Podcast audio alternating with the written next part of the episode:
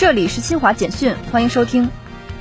记者十八号从工业和信息化部获悉，工业和信息化部、国家发展改革委、财政部、交通运输部、文化和旅游部近日联合发布关于加快邮轮游艇装备及产业发展的实施意见，提出到二零二五年，邮轮游艇装备产业体系初步建成，国产大型邮轮建成交付，中型邮轮加快推进，小型邮轮实现批量建造，游艇产品系列多样规模化生产，旅游客船提档升级特色化发展。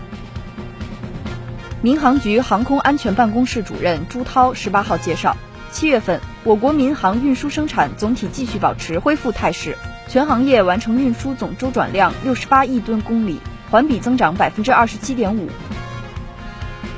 美国联邦储备委员会十七号公布的七月货币政策会议纪要显示，几乎没有证据表明通胀压力在减弱，通胀可能会在一段时间内保持令人不安的高位。阿富汗警方十八号证实，首都喀布尔一座清真寺十七号晚发生爆炸，造成二十一人死亡，三十三人受伤。以上，新华社记者为您报道。